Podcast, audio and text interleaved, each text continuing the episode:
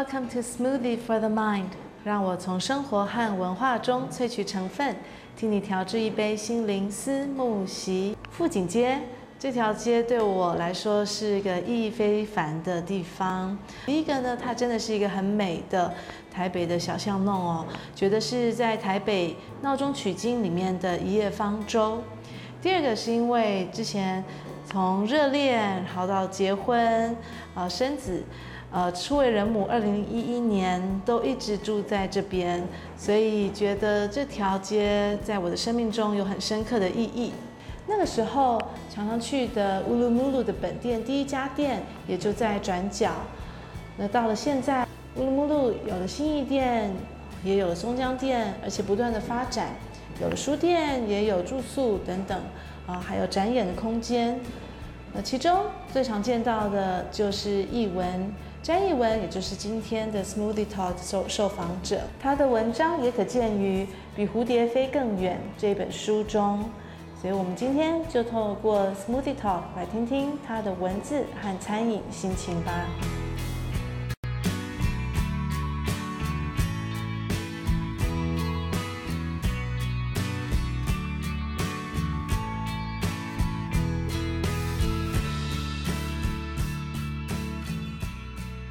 Hello，一文，嗨，我刚刚那样子对你的介绍，其实是非常片面的。嗯，你会怎么介绍你自己？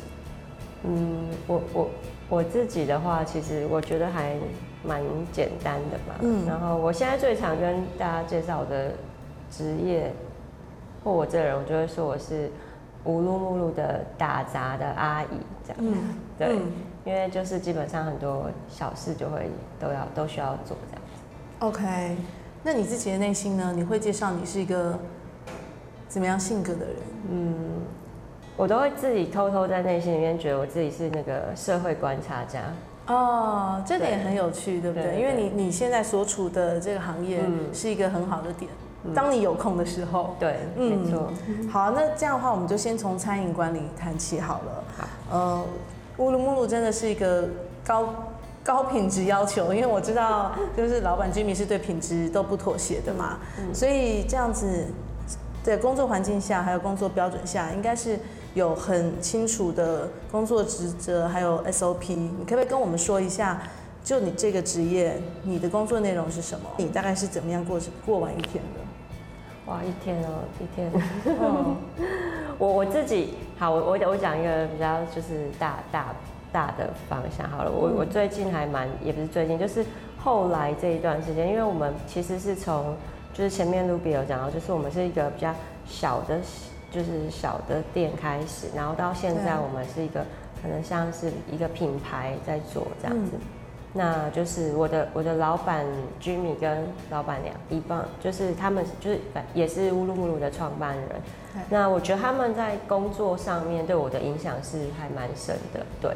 因为呃，他们是做建筑设计出身，所以他们在对很多的细节的要求都是非常的多，然后要非常的完整，然后要非常的用心这样子。嗯、那其实我呃跟他们一起工作大概十几年了，真的已经十几年了。所以其实，在这种系统训练下的话。你刚刚提到的高品质的辛苦，其实对我来说没有这件事情。所谓的辛苦，因为它已经变成是，呃，高品质这件事情是基本，嗯的状态，嗯、是基就是我们要有这个东西，那我们才会再去往上讲。嗯，对，所以，嗯，到那里我都还不觉得辛苦。这是这是你觉得你被慢慢教育训练出来的吗？还是你本身就是一个还蛮完美主义的人？其实不是哎，我们可以讲星座嘛。我是处女座，哦、然后大家就会觉得说、哦就是啊、你就是怎样，你就是这样。我不是，其实我对我自己的那个呃，就是呃私底就是撇除掉工作，后来朋友都会说哦，你好像只有工作上你会很利落，然后你私底下好像跟。有点是白痴，就是有点笨，神经的很大条。对对对对，因为对自己的事，可能可能在工作上，也许比如说管钱或财务的时候，就会很精准，要知道数字落在哪边。是。然后可是你可能打开我的包包，可能钥匙啊、零钱就是整个满的包都是乱乱、嗯、七八糟的。嗯。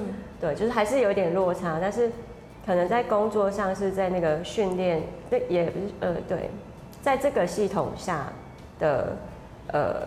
很长一段时间，所以它变成是一件对我来说，它其实是一件很自然的事情。它是一个很反射的东西，它不是，它不是辛苦的，对。嗯、但这样也许是因为这样，所以我才可以，呃，还是很热情，然后很开心的在做这件事，哦、就是一直对。然后，嗯，变成管理者的状态下，就是需要把这样子的基础建立起来之后，然后带给其他的人。那所以，我都会说，你刚刚问我说一天在干嘛，然后我都会就觉得，呃，我一整天都在坏嘴，哦，都在挑剔，对。对，因为我们可能已经，比如说，呃，也许一般人觉得六十分就好，可是我们的基础可能是在八十分，嗯、那八十到一百之间就有需要很多的挑剔，对，那但同事们会觉得，伙伴同事会觉得有点挫折，但我还是会称赞的，不过大部分的时间，我需要把。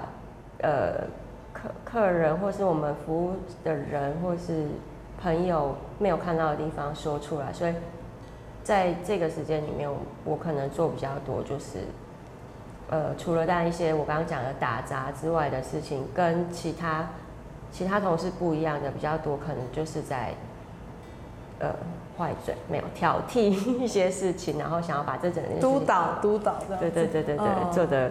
更好，这样就是一一点点开玩笑的的的做法，这样子。那我觉得他们都很棒，就是呃，很多时候他们其实都已经做得蛮好的了。那只是他们需要有一些连接，比如说很多分店，而且我们的形式是不一样。我们有杂货店，有餐厅，对，书店，呃，然后还有外带店，就是展览，其实都是展演空间，对对对，其实都是很不一样的。那对我们来说，这就是全部对我来说都是生活，嗯，我会遇得到的生活。那我需要把不同的部门把它连接起来，嗯哼，对，那可能是比较多是我目前在做的事情。所以其实从大方面来看，你可能要做很多的统筹，还有横向的沟通管理嘛。嗯，可是细节，应该你眼里还是没有办法容下。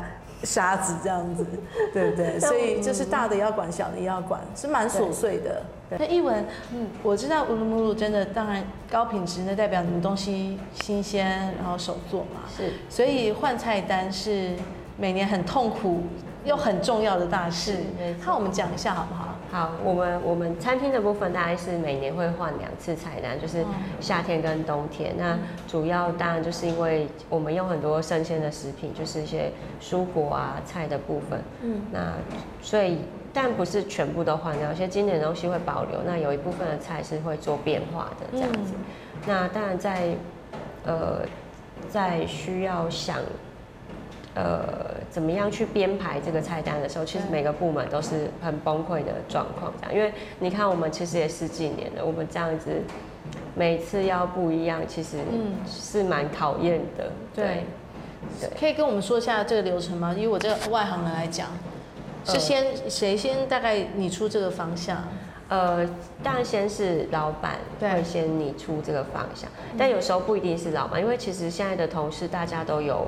蛮知道公司，蛮知道自己我们的该要做什么这样，所以大概其实，在比如说我们五月换菜单，可是我们可能在二三月早一点的时候，我们开始就已经在构想了。嗯，那比如说换这一次的菜，有一些比如说调味料部分或者什么的，当然因为一些备料或成本的问题，我们当然会希望把它放在不同的菜色里面，但是不让客人觉得说好像在吃一样的东西。嗯，但是我们需要把这些东西做成一个比较有组织的。的的状况去做设计，应该是说就是设计菜单。对那当然还有包含要试味道，嗯，试做，所以我们会经过很漫长的试做的过程。对，然后同事都很厉害，因为他们要一般的一般性的出餐之外，他们还要想这些东西，然后还要试做。嗯，对。所以呃，大概你出来试做，然后大家是怎么样投票吗？还是试、呃、做，然后开始吃？对，那这个中间的过程会在你出这餐，也不是凭空你出来的。如果有去过我们新一店的办公室，应该就是我们老板的办公室，应该知道那个像你现在去会很很壮观。我们那个桌子非常非常大的桌子，全部都是都是书这样子。哦、对，我们会会找很多的东西来看这样。然后呃，你你说呃。你出来设计出来试做之后，当然是试吃。对对，那这时候就变得很重要，就是大家的生活经验就变得很重要。是，因为澳洲餐澳洲，我们是说我们是澳洲餐厅，其实澳洲就是一个新移民的国家，它没有真的所谓的，它没有真的所谓的什么什么澳洲菜的。对，所以所以很多国家的菜其实都是澳洲菜。而且我记得之前在听 BBC，他有说，嗯、呃，澳洲其实近几年亚洲的厨师很有名的非常多，是，然后加上就是当然有一一批一批的新移民嘛，是，对，所以他其实也是一直在扭转所谓的澳洲菜，想要多做多一点的变化这样子，嗯、然后想要，但那个很棒啊，就是因为我们有很多的那个自由可以去调整，所以我们有很多中式、很多泰式、粤式、西式、希腊，嗯、对。那试吃的过程就会变得很有趣，但我们会开始开始开始有每个人会去试吃，那但我们又要符合这个呃原始设定的一些食谱的状况。有时候你会发现，那个如果你要做的真的很像那个经典的菜的时候，可能是很咸啊、很辣、很甜啊，或者是很多的状况，所以你需要去调整。那你要调整的时候，你要怎么去取舍？这个其实是。微调的那个状况，其实是一个很蛮挣扎的磨合吧。嗯，对，嗯嗯嗯，对。然后，但也不是投票，一定是有有那个 要有领导的领导人，他还是必须要做一个裁决。对，因为对对对，因为因为老板就是 Jimmy 比较多，他去过比较多国家，所以他有很多的很多的经验。对，然后，但我们。跟他一起工作比较久的人，有时候都会觉得不要输他，所以我们现在如果有机会出国旅游的话，就会花非常多的精神在吃当地的食物。Oh. 前段时间有一次机会又再回去雪梨，oh. 真的是毛起来吃。哦，oh, 真的有有什么让你觉得特别惊艳的体验或是食物？很多哎、欸，其实有很多是是蛮有趣的。对，嗯、然后啊，我必须有一点就是想要想一点自豪的，其实我们也我自己也觉得我们没有输。澳洲的一些餐厅，嗯哼嗯哼，对，比如说我们的肉派，对。对，那可能在澳洲它就是一个普遍的食物，普遍的，或者是它很便宜，或者是它用很比较、嗯、比较碎的肉去做豆末去做，哦、可是我们的肉什么我们要求的还是很高的，嗯嗯，然后派皮啊什么的。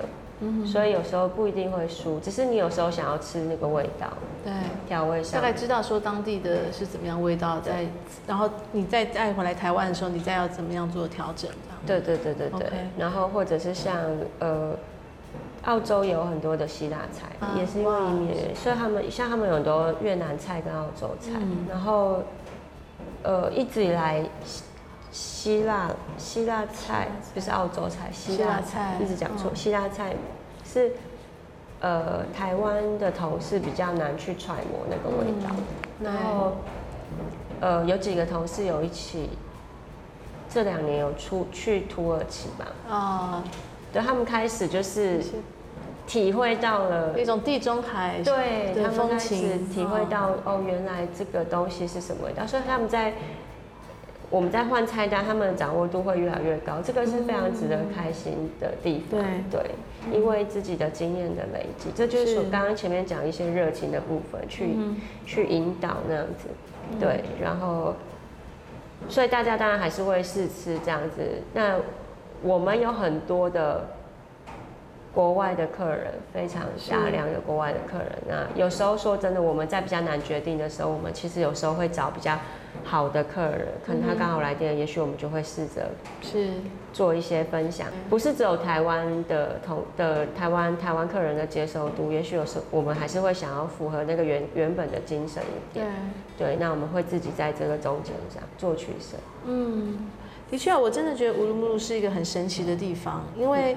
呃，这么受自己，我们本身当然台湾人去的很多嘛，但是同时又有这么多很支持的国外的朋友。对，等一下我们会讲到，就是对我来讲是一个蛮反差的，蛮蛮反差的一个，就是它是很棒、很很极致的右派的呃饮食体验，嗯，但是它是又是精神上是非常左派的，嗯，嗯，然后又提供了这么大量的很多元的报章杂志，嗯，很特别的。所以菜单的进行大概就是。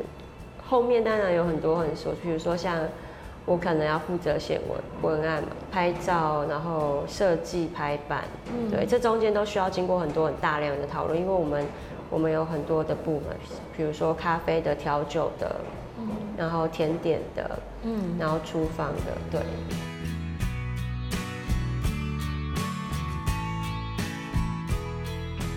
餐饮。管理里面当然撇除掉我们说的很多的最基础的东西，就是比如说成本啊，嗯、那些商品的品质控制，我觉得那些都是最基本。但是我觉得不管什么工作，嗯、跟很多朋友聊天到最后，其实很多很多团队最后都是人的管理这样子。对我我我我们这个阶段，或是我们我现在遇到的同事，其实都算是二十岁到三十，也也许从十八岁开始，十八到。三十五这之间的，嗯、然后我我自己后来觉得有一件事情，其实去跟他们说明是比较容易的。一般我们比如说我们在聊天，要想要跟你比较融洽一点的话，嗯、也许我们就会开始问星座啊这些的，嗯、对。然后常常在工作上面，有时候我觉得那个是。但当然，我是到了我我现在这个年纪跟状态的时候，我才能够去理解那些东西。那我我可能以前也是不知道。那我现在需要跟他们说明这件事的时候，我后来用我最常我最常用的方式，当然就是私底下跟工作上所谓的一个连接。其实我最常用的一件事就是谈恋爱这件事情。哦，对，就是呃，因为这个在。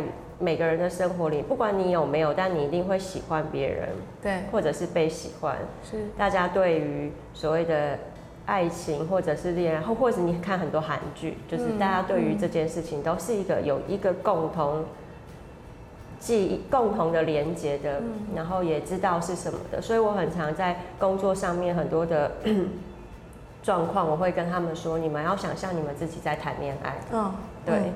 比如说你们在做这个食物，你们需要很有热情，就是别人会感受到的，觉得这个是要送给喜欢的男生，对，喜欢的女孩，真的不一样，真的不一样。如果你做一个蛋糕，你放了很多，你是想要给你爱的人吃的的话，那个东西真的吃起来是不一样的。这个好难，就算是。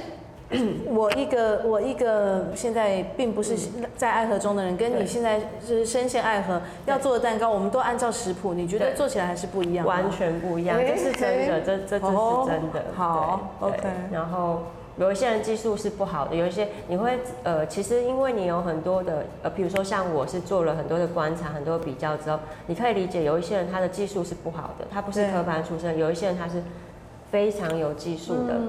刀工什么什么都好，然后，但是他们做出来的东西，这个没有技术的人，他也许会比较好吃，好吃，因为他有很多的热情，跟他有很多的爱。你知道，如果你谈恋爱的时候，你看什么东西，你都要觉得它要很美。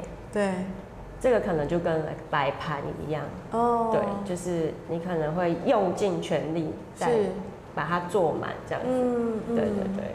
哎，这个蛮有趣的，就是像人家说，你如果一个植物在生长的时候，嗯、你一直对它抱怨、嫌弃它，跟你一直称赞它，长出来的事情是不一样的。是是哦，好，所以所以进去乌鲁木齐是一个其实是充满爱的地方吧？就是大家尽量呈现爱的那一面，在他们的食材里面。然后如果他们有时候很长，譬如说要我分享他们的。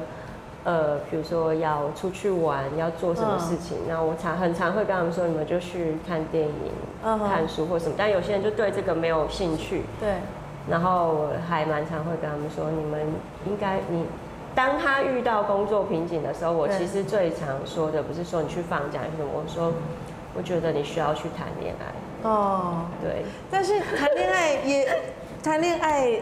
这是热恋中是很 OK，对不对？嗯、但是他之后也有可能要排解心碎的时期啊。没错，哦，这是人生最很重要的地方，那包含是跟你在做工作，跟你在做餐饮，其实也有很大的关系。哦，对，那个心碎是非常重要的原因。你知道很多的创作者是心碎之后可以写出很多很好听的歌。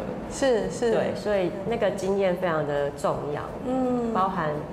不是只有热恋那个部分，对包含心碎的那个部分。你刚刚讲到创作，我知道你一直有在写作嘛？嗯，是大概从什么时候开始，你觉得你产生了对于写作的热情？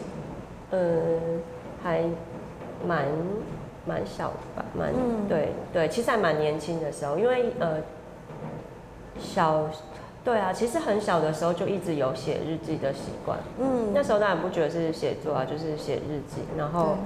呃，比如说你看了什么书，或者是什么电影，或是什么的，你当你当然会想要把那个感觉写下来。嗯哼。那很多那些东西就是会放在日记。那后来我们用电脑比较多，可能我就是写在电脑里这样子。我我其实一直好像，呃，成长的时候都被人家觉得是一个文静的人。嗯。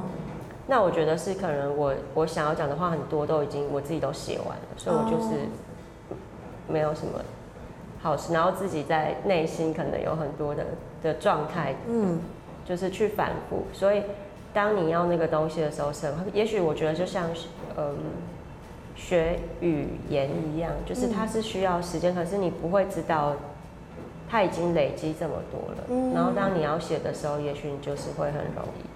呃，刚刚你有讲到，你其实还蛮喜欢观察人的。嗯嗯、当你有这个闲暇的时候，因为我在想，那餐厅可能真的是非常忙碌。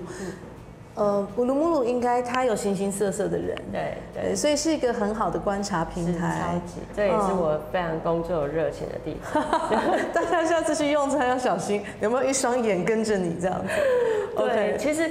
像我的状态，大部分是呃，我知道以一般的管理阶层的的状态，他可能已经不在现场工作。其实包括我的老板居民也是，就是没有很少，你很少看到一个老板或者是已经做这么资深的人，然后还要在现场就是做一些服务客人的这些这些部分。其实比较在比较大一点的餐饮的管理上，其实是比较少的。但是我一直很难那个。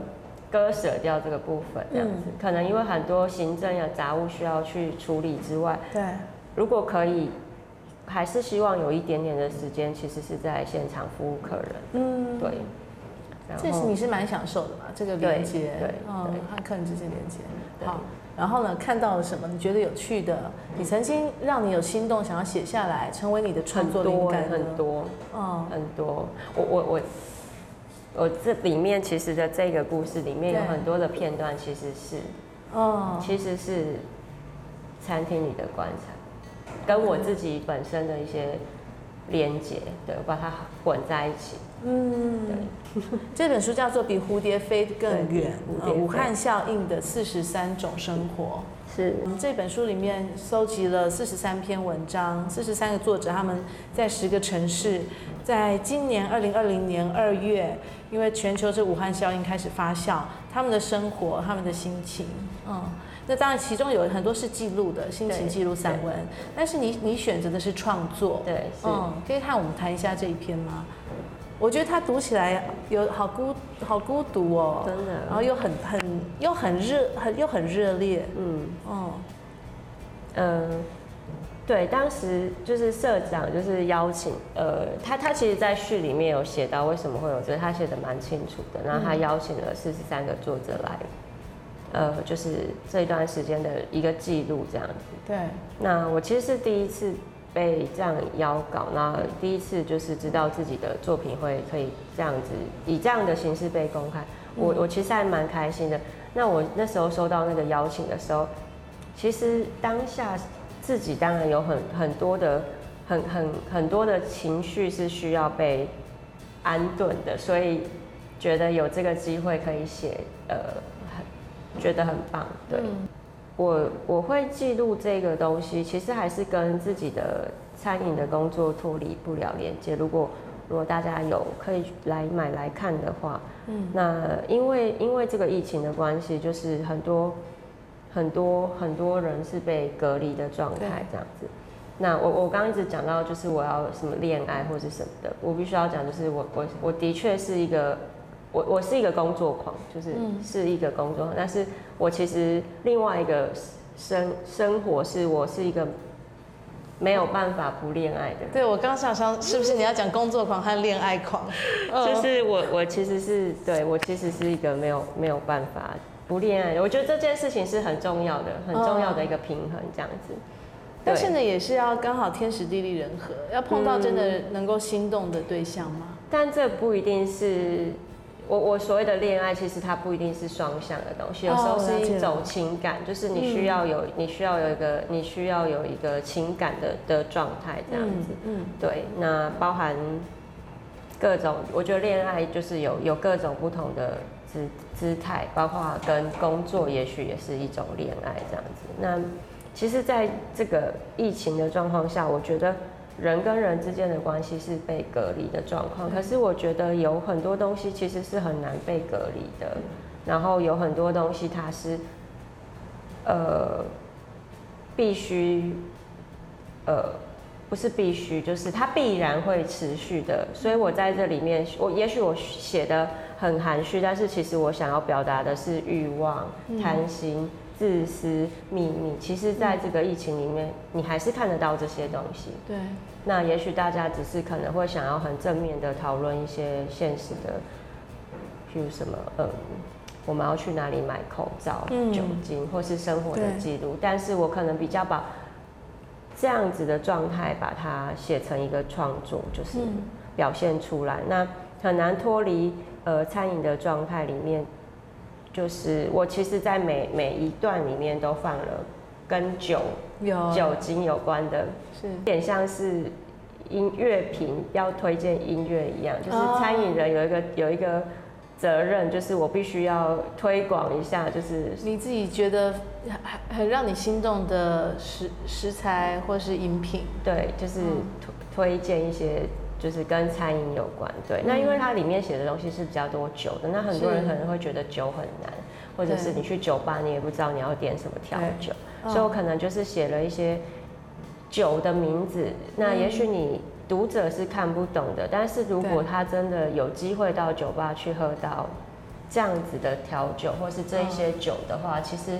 它是会有连接的哦，对，好，我现在继续试试看。对对对对对，嗯、我我我我要讲那个我的结局里面最后有讲到一杯酒，因为我我我的我的主题是飞行嘛，那其实我一开始在写的时候没有，只是我突然写到那一杯调酒的时候，呃，那个调酒的颜色很像天空的颜色，嗯、所以我才会用飞行。就说 aviation blue。对对对对对。哦，那我们现在请一文替我们。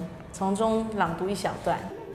我们一起的日子，像桌上常年灰尘被我抹开，默默飞扬在空气中，想拍开又坠落在身上某处，如影随形。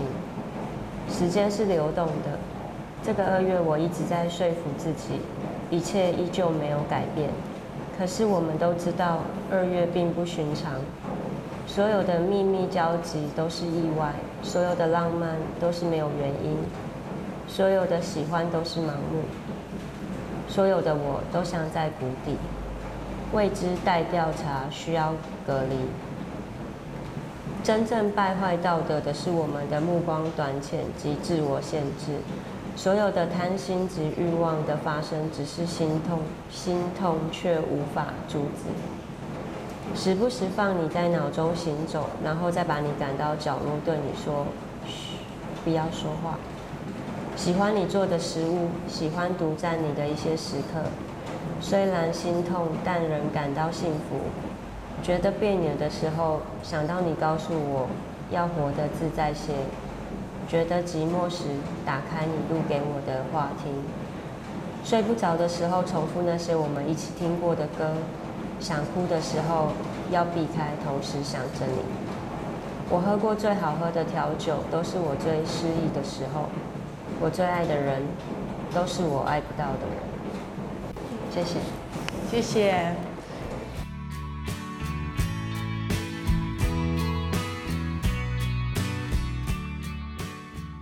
我读这篇的时候我觉得它好浓郁哦还没有尝试过你呃书中提到的那些酒。但是还是可以感觉到它很强烈。一般的时候认识你，或是没有认识你那么深，就跟我以前的印象一样，就是这样素素雅雅的，甚至是觉得有一点点疏离感，就觉得内外有蛮大的反差。嗯，然后我就觉得跟乌鲁木鲁的在心中，在我的形象是很像的，因为嗯，嗯，其实是还蛮蛮提供的是很右派的服务啦，嗯，就是真的是非常高品质、高规格，呃。价格当然也不低，因为它反映在它的品质嘛。嗯。但是它的精神又是很左派的。嗯。哦，包括你们其实就很公开支持很多的比较弱势族群啊，嗯、或是说政治倾向，或是说呃比较偏社会主义一点。是是。我觉得这种反差是很有趣的，可以跟我们讲一下你自己的反差，还有乌噜木噜的反差吗？你怎么看？哦，其实我没有，我我没有觉得很反差。哦，其实我常常我呃这些就是呃像。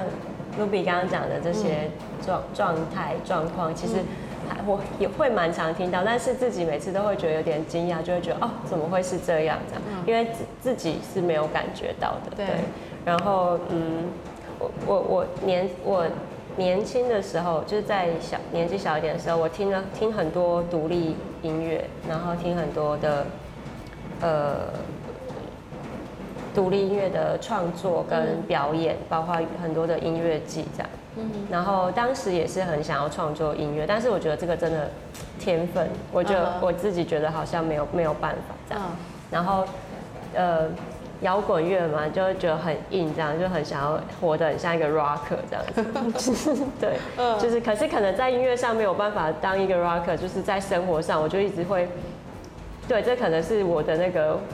一直在执行很很认真的在对自己执行的事情，这样子就是可能有时候要嗯潇洒一点啊，要独立一点，然后要有很多自己的精神这样子。那我觉得这个是很重要的。那呃，整个独立音乐的整个整个摇滚史其实是跟很多的历史去做结合的，然后它里面有包含了很多的社会的议题跟演进。对，我觉得这个是。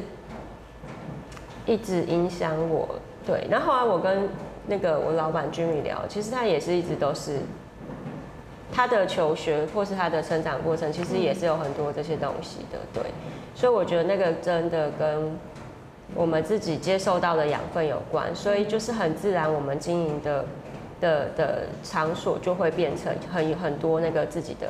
的精神在里面，然后这些东西都是影响我们蛮深的。当然，就是社呃很多的议题的社会议题的冲撞其实是挫败的。对，是。对，但是它是需要一直不断的被尝试的。嗯哼。对，然后，所以我觉得我们一直在坚持自己的的的风格。嗯。我我我有时候会觉得，觉得我们的餐厅其实就像一个独立乐团。对，就像一个摇滚乐团，我们一直在，我们一直在呃磨合很多事情，然后想要融入这个社会，包括很多人在强调的你所谓的左派的议题，其实他们也不是想要呃这么这么的不食人间烟火，或者是应该是这样讲，就是我们很坚持自己的风格，但是我有一个很大很大的认知是。不食人间烟火的文青是会被冲撞掉的。嗯嗯。但是如果你是一个 rocker 的话，对，你很难，因为你真的很很硬，就是很很很很难，很你你真的会一直在坚，就是对，比较没有办法去摇摆这件事情。对。中间其实嗯。因为你现在跟这个餐厅其实算是合体了嘛，这就是你生活中、生命中很重要的一部分。对，哇，雨下好大哦，所以我现在把音量放大一点。好，呃，中间当然乌鲁木鲁从我那时候认识，对不对？其实你们是几乎都没有什么宣传，就是默默的做着自己觉得对的事，然后默默的拿出自己觉得最好的餐点。所以从那时候是小巷弄富锦街一家店，然后。就默默的，我记得以前来都大概只有我跟我先生刚 刚成立的那几个月，对不对？那时候还是男朋友。对。到后来觉得哇，嗯，可能只能够周间来，因为周末的时候都是大排长龙。那到后来信义店还有呃西门店，呃，还有现在的松江嘛，嗯、同时有你刚刚有说过，它其实也是横向的发展，因为也有不同的产业，住宿，住宿，对对，住宿，然后还有书店，对，嗯，其中的有哪一些是低潮点？食人间温烟火的 rocker，对不对？他还是会有他跌倒的时候。我觉得每一个每一个新的开始的时候，其实都是都是低潮，都刚每一个刚开始的时候都是一个低潮点。嗯，对，然后当然它会慢慢的变好。这中间里面有一个呃比较意外的是我们的西门店，它刚开始没有很好，嗯，然后它当然它到后面也是非常好。对好，这个可能我们真的败在所谓的。资本主义里面哦，对对啊，这点可以谈吗？对，我好可惜哦，我后来搬到国外，我还没有去过西门店，对，结果就先收起来。对对对对对对，所以它其实慢慢的变好，然后它是它很有趣，它里面有一个小的电影院，对，因为它在电影街里面，我们跟整个呃呃。地区上面的东西其实是结合的，嗯，然后包括文化的部分是一直我们很想要做的，然后它很符合我们的理念，然后还有一个，它其实是一个废墟，然后我们花了很多的力气去把它整理好这样子。那但后面比较可惜，就是因为呃，房东就是不愿意再租借给我们了，对，对，这个是一个比较比较可惜的地方，对，这个可能是。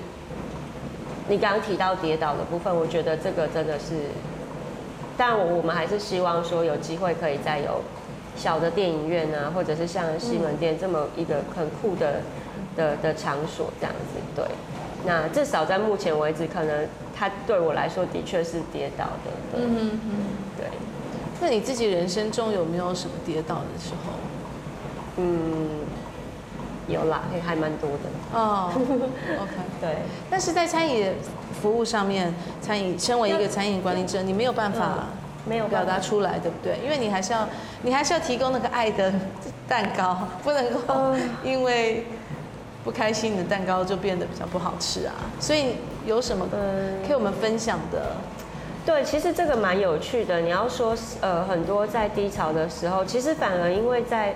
因为在餐饮工作，然后观察看了很多人的来来去去，所以对于很多以前你觉得会敏感或是有点低潮的事情，反而你会看得非常的豁达哦，跟开，对对对对。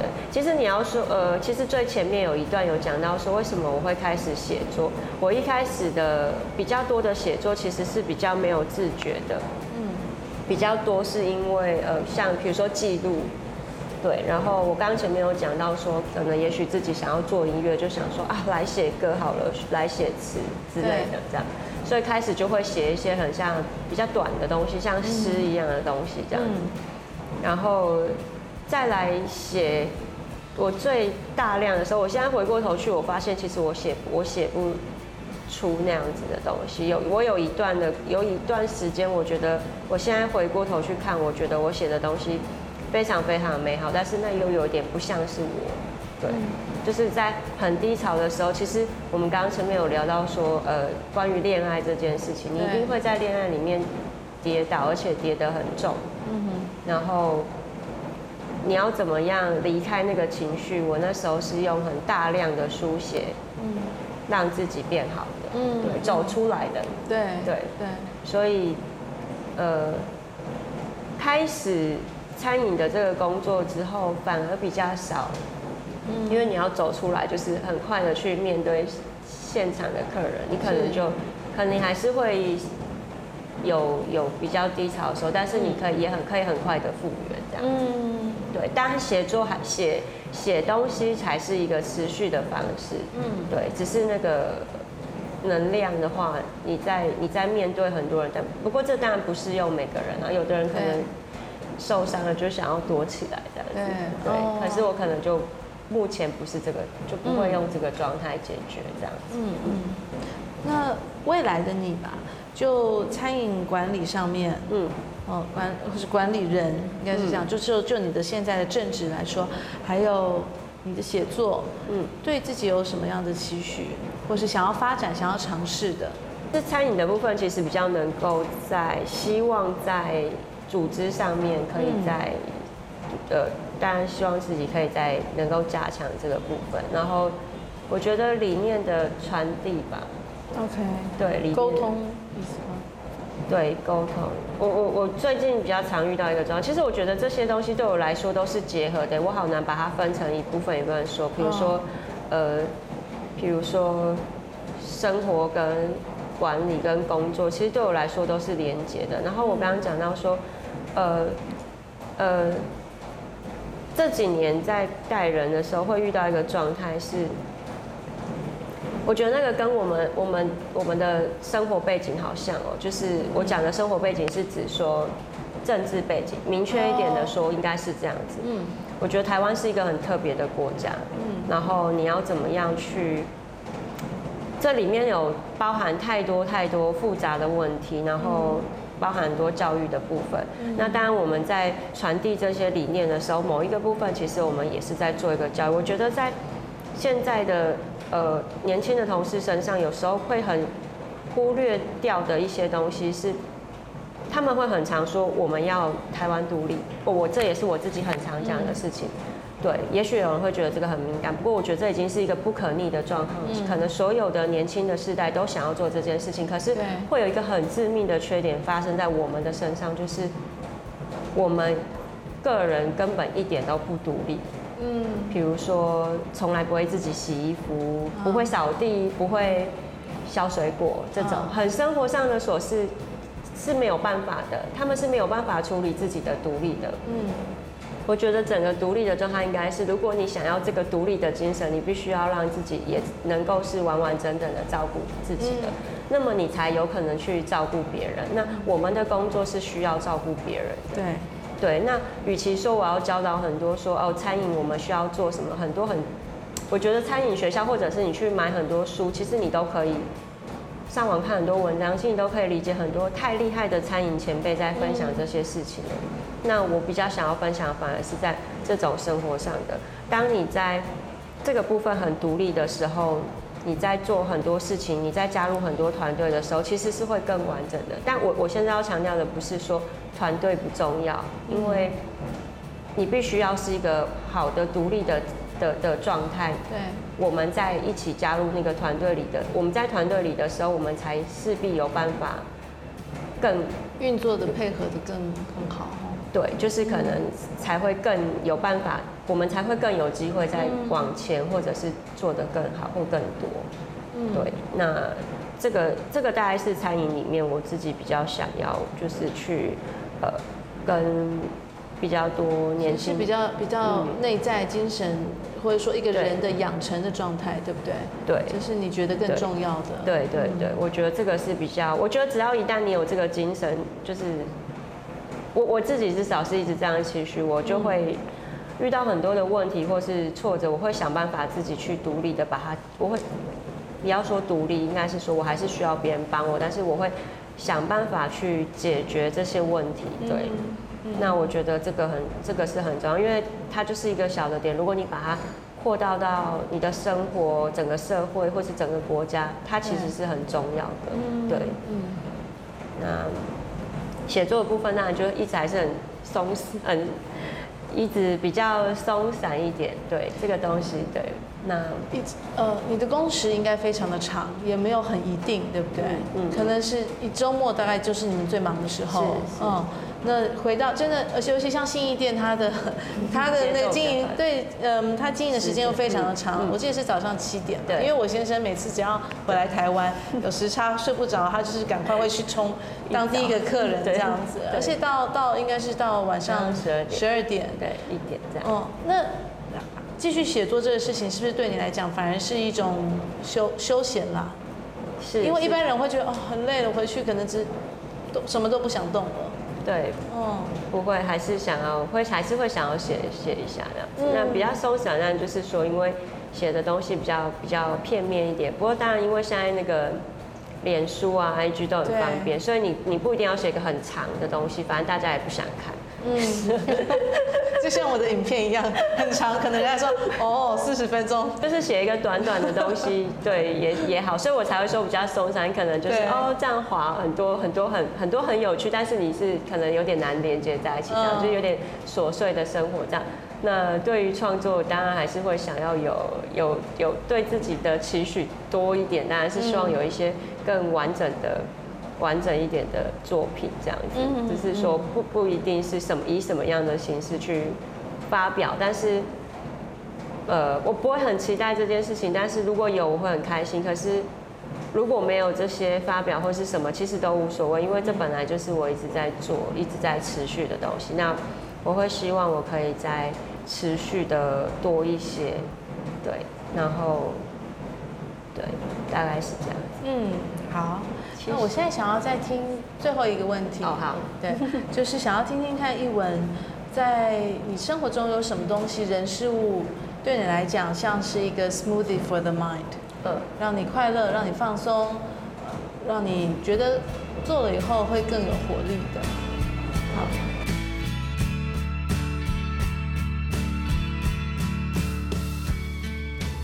我是乌鲁木路，呃，热爱餐饮服务，也是热爱书写的译文。那我的心灵思慕席三个配方，第一个是情人的拥抱，对。那如果没有的话呢，到海边走一走。那如果没有办法离开城市的话，我会找一间不错的酒吧，然后喝一杯调酒，或者是喜欢的 whisky。那这个大概就是我三个心灵的思慕席的配方，那做了之后就会变得比较开心。谢谢。今天谢谢艺文和我们分享从味蕾上面的完美主义到你写作上面的锲而不舍，真的是人如其名的艺文。对，然后希望以后嗯大家可以在乌鲁木可以享受美食的同时，也许我们也可以同时很期待译文之后的文字上面的发表。谢谢你，谢谢，谢谢，拜拜。拜拜。